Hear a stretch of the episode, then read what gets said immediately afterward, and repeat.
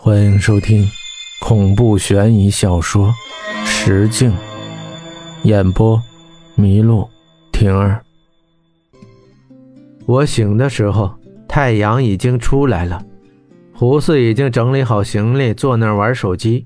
沈公子正慢条斯理地理着一些不重要的东西。大多数的行李前些日子已经寄回家了，用的是顺丰快递。不过那快递小哥脑袋也不怎么灵光，第一次寄的时候本来应该收我二十块邮费的，因为那时候寄的人多，他竟然没收，这便宜不占白不占，哥也是乐得自在。第二次寄快递找他家的时候，这哥们还没想起来，以后寄快递就认准他家了。我确实是病了，连下床都感觉有些吃力。喉咙传来的干燥感觉让我难受至极，但喝水也不能缓解。沈公子向来是我们宿舍最讲究的，他拿了盒退烧药过来，让我适量的吃一些，还用热水给我冲了泡腾片。虽然还是很难受，但感受到他们的爱心，心里还是很暖的。我走了。沈公子走的时候，郑东刚起。他手拿牙刷，满口白沫的跟沈景告别，Goodbye。沈景白了郑东一眼，就赶去机场了。郑东和四儿是下午的火车票，咱哥几个叫了个炸鸡的外卖，可惜他们家没有啤酒。四儿去学校的小卖部买了三听冰啤，炸鸡配啤酒，哥几个喝的就是腔调。午饭后，郑东和四儿休息了会儿，就上路了。乐天。我们走了，寝室的钥匙和空调遥控器别忘了交给阿姨。药在桌子上，不舒服就别硬撑。反正你是晚上的火车，下午睡个觉，休息一下。胡四一本正经的和我交代的样子，可把我给逗乐了。我知道，Sir，你和郑东路上小心一点。我说完，郑东就把门关上了。砰的一声过后，仿佛整个世界都静了下来。还是难受，倒了杯四儿走前烧的热水，喝了一颗神井的药，看了下手表，才两点多一点，还早，上床休息一会儿吧。可是床上早收拾的只剩下木板了，索性就在木板上趴着，没想到还真睡着了。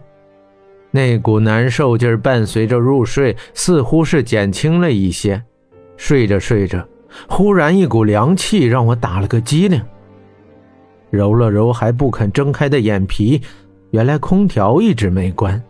我找到了遥控器，空调关上以后，我的困意也消减了不少。可能因为喝了药的缘故，总觉得迷迷糊糊的。我抬手看了下时间，已经将近六点了，已经到晚饭时间了。我却不饿，虽然还有夕阳，外面天还亮着，我就坐在椅子上面向外看。也不知是看夕阳啊，还是看别的什么。看了一会儿，脖子有些酸了，我就又看向我们住了一年的寝室。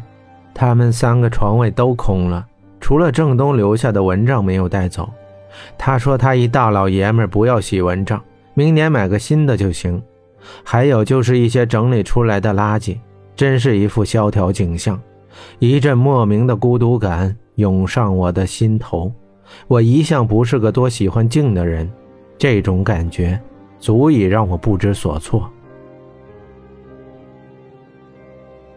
不知又是过了多久，天已经暗了半边天了。我像是终于忍不了这死一般的寂静，把手机音乐开到最大，用此来打破这沉寂的空间。可头还是晕晕的。寝室里的音乐声仿佛把我带到了另一个与世隔绝的时空。我透过玻璃窗向外面看去，对面楼一片黑洞洞的景象。学生这几日都已经回家了，我正准备收回目光，却发现对面有什么东西闪了一下，只是一下，不该呀。我想着，应该是看错了吧。似乎是为了吸引我的注意力般，那东西又闪了一下。我极力的睁大眼睛，想看清楚到底有什么，结果前方还是一片黑洞洞的，真是奇了怪了。我拿出寝室那把公共的望远镜，对面是女生楼，呵呵，你们懂的。我把眼睛往望远镜上一凑，仔细地寻觅着那闪光的东西，什么也没有。就在我要放弃的时候，我看到了令我毛骨悚然的一幕。就在我们寝室的正对面，黑漆漆的房间里，一个黑影正拿着望远镜看着我。我就那样直直地跟他对视。为什么说是他？因为我甚至看不到那黑咕咕、没有眼白的眼睛。刚才的闪光，似乎是他的望远镜片在反射的时候发出来的。我顿时渗出了一身的冷汗，一定是看错了，吃药的副作用吧。